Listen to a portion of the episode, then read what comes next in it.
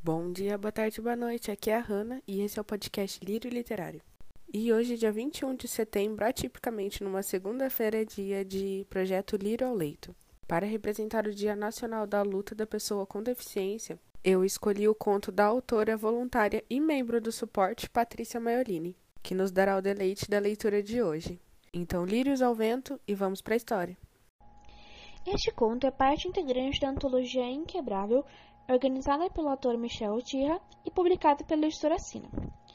Também não posso ser capaz, autoria de Patrícia Maiolini. A vida de uma pessoa com deficiência nunca é fácil. Sempre haverá alguma barreira a ser enfrentada. A sociedade não está preparada para nos receber, nem todos os lugares estão adequados e adaptados para nós. Muitas pessoas não compreendem nossa forma de ser e pensar, não sabem se comunicar conosco, nem como lidar e tratar alguém com deficiência. Mas o pior de tudo, na minha concepção, são os olhares de desprezo, de piedade e de preconceito. Não somente dos outros, mas de nós mesmos. Isso é o que me destrói ainda mais, pois sinto não pertencer a essa sociedade, ser deixada à margem e ignorada. As pessoas se esquecem da causa pelos direitos das pessoas com deficiência, mas não podemos permitir que nos vejam como invisíveis. O meu nome é Raquel, tenho 26 anos e nasci surda devido à sequela de toxoplasmose durante a gestação. Sou a única em minha família e desde pequena aprendi a fazer leitura labial, oralizar palavras em português e compreender a linguagem escrita. Mas a minha principal forma de comunicação é Libras, língua brasileira de sinais. Não são todos os surdos e pessoas com deficiência auditiva que oralizam e fazem essas leituras. Muitos têm dificuldade em compreender a linguagem escrita pois nossas estruturas linguísticas são diferentes do português. É raro me comunicar verbalmente com as outras pessoas e não abro mão de utilizar a minha língua. Precisei me adaptar à sociedade, pois desde criança eu descobri que é muito difícil que ela se adeque a pessoas como eu. Meus pais e meus três irmãos aprenderam Libras para se comunicar comigo, mas nem todas as pessoas estão dispostas a isso por seus amigos e familiares. Quando algum conhecido demonstra interesse em aprender, eu ensino com muita alegria e prazer. Para nós, é importante comunicar-se dessa forma, pois faz parte de nossa cultura e sentimos que ela é valorizada. Quando tinha 10 anos, minha família morava em uma humilde comunidade localizada na periferia do interior do estado de São Paulo, próxima de uma linha ferroviária. E para chegar até minha casa, precisávamos atravessá-la. A sinalização quase inexistente tornava o local ainda mais perigoso, e sei que não fui a primeira e nem a última pessoa a sofrer um acidente ou ferimento naquele local. Em 2005, estava voltando da escola e não percebi o trem se aproximando, de forma que fui atingida por ele e me tornei paraplégica. Sinto-me aliviada por meu quadro clínico não ter sido pior, pois a gravidade de acidentes desse porte é muito grande. Eu poderia facilmente ter me tornado tetraplégica, mas sinto que Deus fez um milagre e amenizou a minha lesão. Minha família precisou se adaptar à minha nova condição física, pois nossa casa não tinha acessibilidade nenhuma. Foi um período muito difícil para todos, mas principalmente para mim, pois passei vários meses tentando me aceitar em uma cadeira de rodas que fora recebida por doação, já que meus pais não tinham condição de comprar uma. Observava meus irmãos e primos brincando, correndo e se divertindo, enquanto pensava que nunca mais poderia correr com eles. Isso era muito angustiante para mim e me dilacerava por dentro. Já não tinha muitos amigos por ser surda, mas quando adquiri a deficiência múltipla foi ainda pior, pois os pais não permitiam que seus filhos sequer se aproximassem de mim, como se a minha deficiência fosse contagiosa. Eu ficava muito constrangida. Não importava o que meus pais dissessem. Eu me achava feia e insuficiente, totalmente inadequada àquela família, indigna de ser amada por eles e pelos outros. Toda vez era o mesmo. Olhava-me no espelho e chorava. Nunca estava satisfeita comigo. Depois do acidente, minha família e eu precisamos nos mudar para outro local, com um pouco mais de estrutura física, onde minha cadeira de rodas passava minimamente pelo batente das portas, pelo menos. Quando trocamos de residência, não havia rampa de acesso, então meu pai precisou me carregar no colo com bastante dificuldade, enquanto meu irmão mais velho conduziu-me a cadeira até o andar superior. Fiquei quase três anos confinada em meu cárcere. Estudava em casa, ajudava a mamãe com os afazeres domésticos e cuidava da minha irmã mais nova quando necessário, além de continuar pintando os meus quadros, até que a minha família tivesse condições de acessibilizar a estrutura física. Papai estava envelhecendo e já não tinha como me carregar no colo por andar de baixo. Meu irmão mais velho já estava casado e vivendo com sua nova família. Ou seja, não havia escolha. Esses três anos foram difíceis porque não convivi com ninguém fora da minha estrutura familiar. Não saía para lugar algum e não tinha acesso a pessoas na comunidade.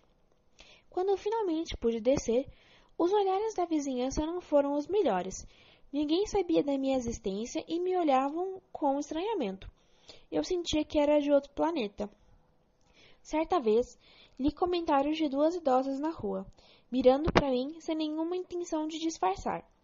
Uma delas comentou que era melhor eu ficar em casa mesmo, porque ninguém deveria ter que conviver com uma criança deficiente que não falava, não andava e só dava trabalho para a família.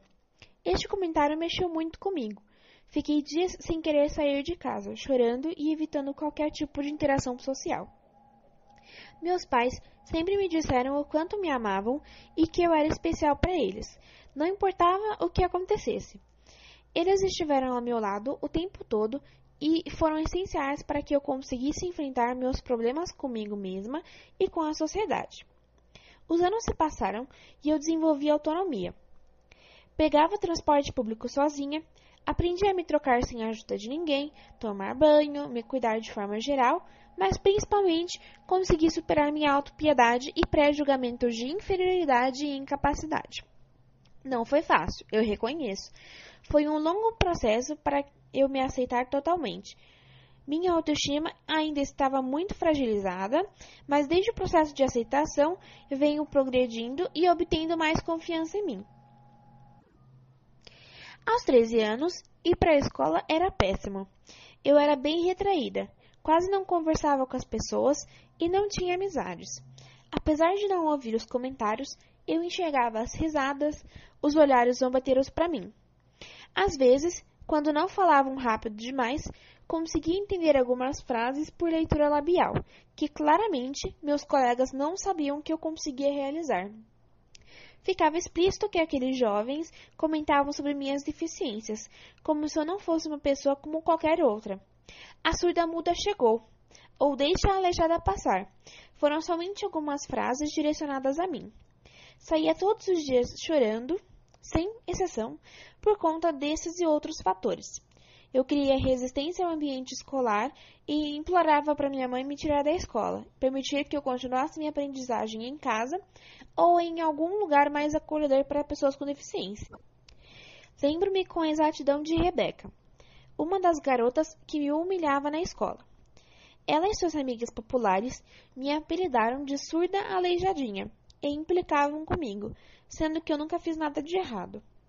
Quase toda semana ela roubava meu lanche no recreio, quer dizer, quando eu tinha o que levar. Até que eu parei completamente de levar comida para a escola. Eu sentia fome do mesmo jeito, mas era melhor do que ter comida roubada. Neste período, emagreci 10 quilos, pois também não estava me alimentando bem em casa. Não era por escolha, é que na maioria das vezes faltava comida. Durante o recreio, enquanto os alunos interagiam, eu ficava em um canto totalmente isolada, desenhando ou lendo um livro. Era um local calmo e escondido, mas ao mesmo tempo me oferecia uma visão ampla do pátio. Ficava ali até que eu visse os alunos se dispersando para voltarem à sala de aula. Até um certo período, ninguém havia descoberto onde eu ficava, até que um dia, Rebeca e suas amigas inseparáveis estavam andando e me encontraram. Pararam ao meu lado e viram que eu segurava um bloco que eu utilizava para desenhar. Trabalhava com uma personagem literária que tentei ilustrar com dificuldade. Que desenho horrível! Como ela tem coragem de desenhar algo tão feio assim? Proferiu Rebeca para as amigas. É mesmo! Concordaram Alana e Lavínia. Se eu fosse você, pararia de desenhar. Rebeca olhou para mim e falou em uma velocidade compreensível. Pegou meu bloco e rasgou o desenho que eu trabalhei por uma semana. Desiste, você é muito ruim, comentou Lavínia. Você é deficiente sem capacidade, disse Alana. Eu não queria chorar, mas foi inevitável. As três saíram, rindo, com seus ares de superioridade e triunfo. Elas notaram que haviam conseguido me atingir e meu sofrimento a satisfez. Senti-me péssima, um verdadeiro lixo. Fiquei ali parada chorando até que as aulas do dia finalizassem. Ninguém sentiria minha falta mesmo? Invisível. Era isso que eu era. Aquilo havia sido muito cruel, e eu estava cansada de tudo o que acontecia. Foi o estupim, não aguentava mais e não queria ter que voltar para aquela escola. Estudava em uma escola pública que não fazia nada para amenizar a situação de bullying e preconceito, e de fato, parei de desenhar por alguns meses, desacreditando no meu potencial. Minha mãe, percebendo a minha mudança de comportamento e desmotivação para ir à escola, tentou entender o que estava acontecendo. Contei tudo. Ela flexionou levemente o dedo indicador direito, com a mão configurada em X, e levou à boca, mordendo-o, sinalizando a palavra inveja. Disse-me em libras que elas invejavam meu talento artístico e que eu nunca deveria permitir que me colocassem para baixo, me fizessem desistir daquilo que, acreditava e dos meus sonhos. Minha conversa com ela me deu forças para enfrentar a situação de desânimo e de descrença. Voltei a desenhar e minha mãe me transferiu para outra escola. Continuei a estudar em escola regular, mas não era a única com deficiência. Somente na minha sala tinha uma menina com baixa visão e outro menino surdo, mas haviam outros espalhados pela instituição. Senti-me incluída pela primeira vez em anos, pois a escola trabalhava com os alunos a importância de aceitar e respeitar as pessoas diferentes, e até fiz amizades. O preconceito não havia finalizado, mas era amenizado. Sempre amei desenhar e pintar quadros, os quais eu faço desde os seis anos de idade. Certo dia, Estava desenhando no meu caderno antes de começar a primeira aula do dia, quando o menino surdo se aproximou de mim e olhou o caderno impressionado. Começamos a conversar em Libras e logo viramos amigos. Seu nome era Renan. Os outros alunos nos olhavam conversando através das sinalizações e demonstravam a curiosidade. Alguns faziam brincadeiras ao dizer que estávamos fazendo mímica, sem entender ou conhecer a Libras e a sua importância para quebrar a barreira comunicacional entre nós e a sociedade. Viramos amigos e eu me apaixonei pelo Renan, que foi meu primeiro amor e é até hoje. Durante os anos que se seguiram, guardei o sentimento com medo de não ser correspondida e estragar nossa amizade. Quando estávamos no segundo ano do ensino médio, ele admitiu ser apaixonado por mim também em uma festa junina realizada pela escola. Ele roubou o primeiro beijo e foi algo muito especial para mim, porque eu nunca havia beijado até então e nem tinha coragem. Mas não foi necessariamente o melhor beijo, levando em consideração a inexperiência de ambos. Ganhamos experiência depois de dois meses ficando diariamente e começamos a namorar. Atualmente, somos noivos há cinco meses. Pretendemos nos casar em um ano e formar uma família, mesmo sabendo da alta possibilidade de nossos filhos serem surdos por conta da genética. Mas queremos prepará-los para enfrentar a sociedade e não terem medo de lutar por seus direitos e visibilidade. Quando comentamos sobre nossos planos futuros para conhecidos, percebemos julgamentos preconceituosos por eu ser cadeirante, como se eu não fosse incapaz de exercer minha sexualidade e de ser mãe. Esse tipo de pensamento me deixa revoltada, porque ter deficiência não faz de mim assexuada. E, aliás, muitos não sabem que existe até mesmo um Kama Sutra para cadeirantes e que tentei algumas posições com meu noivo. Até prefiro que não saibam. Enfim, concluí meus estudos no ensino médio e fui direto para a faculdade, aos 17 anos. Cursei artes visuais e me formei aos 23, em 2016, por conta das dependências. Mas foi uma uma barreira que superei porque a, a, faculdade não disponibilizava os intérpretes de Libras e muitos professores não me davam suporte. Me formei com êxito e me orgulho muito de ter conseguido. Durante e após a faculdade, encontrei muitas dificuldades para encontrar emprego com a carteira profissional. Apesar de existir a lei de cotas, que obriga empresas com mais de 100 funcionários a contratarem pessoas com deficiência, essas companhias buscam deficiências mais leves no mercado de trabalho ou simplesmente decidem pagar as multas para o Ministério do Trabalho.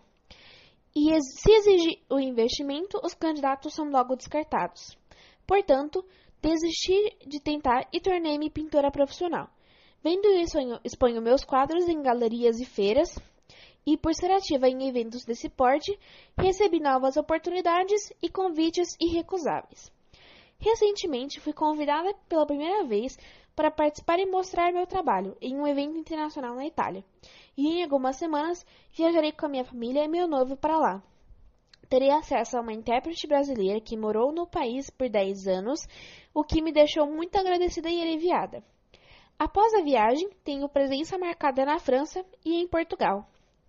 Além de ser pintora profissional, atuo como militante da causa, principalmente através de manifestações artísticas, e tento contribuir na aceitação de outras pessoas com deficiência, na luta pelos nossos direitos e defendo que ter uma deficiência não é sinônimo de ser incapaz.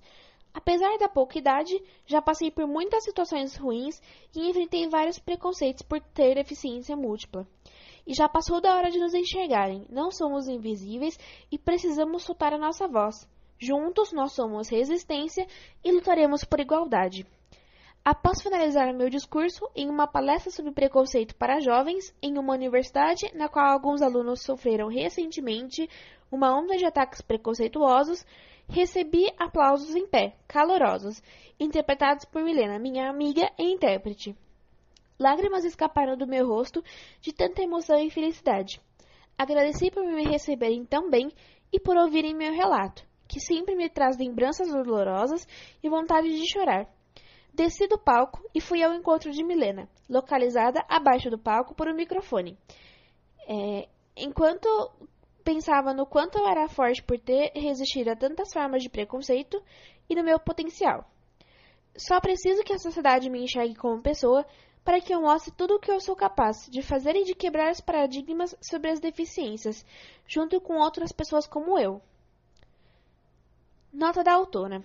O termo surdo-mudo é incorreto, levando-se em consideração que uma pessoa muda tem problemas nas cordas vocais e não é capaz de emitir nenhum som.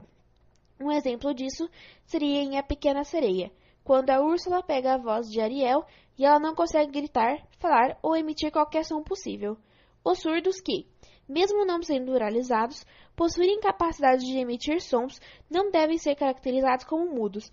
Eles apenas possuem uma língua diferenciada e viso espacial, ao contrário da nossa, que é auditiva e oral. E chegamos ao fim da história. Eu espero que vocês tenham gostado. Não esqueçam de compartilhar com todos os seus amigos, seguir nas redes sociais e deixar seu comentário, que é assim que a gente sabe se você está gostando desse projeto. E é só por hoje. Um beijo, meus lírios, e tchau, tchau.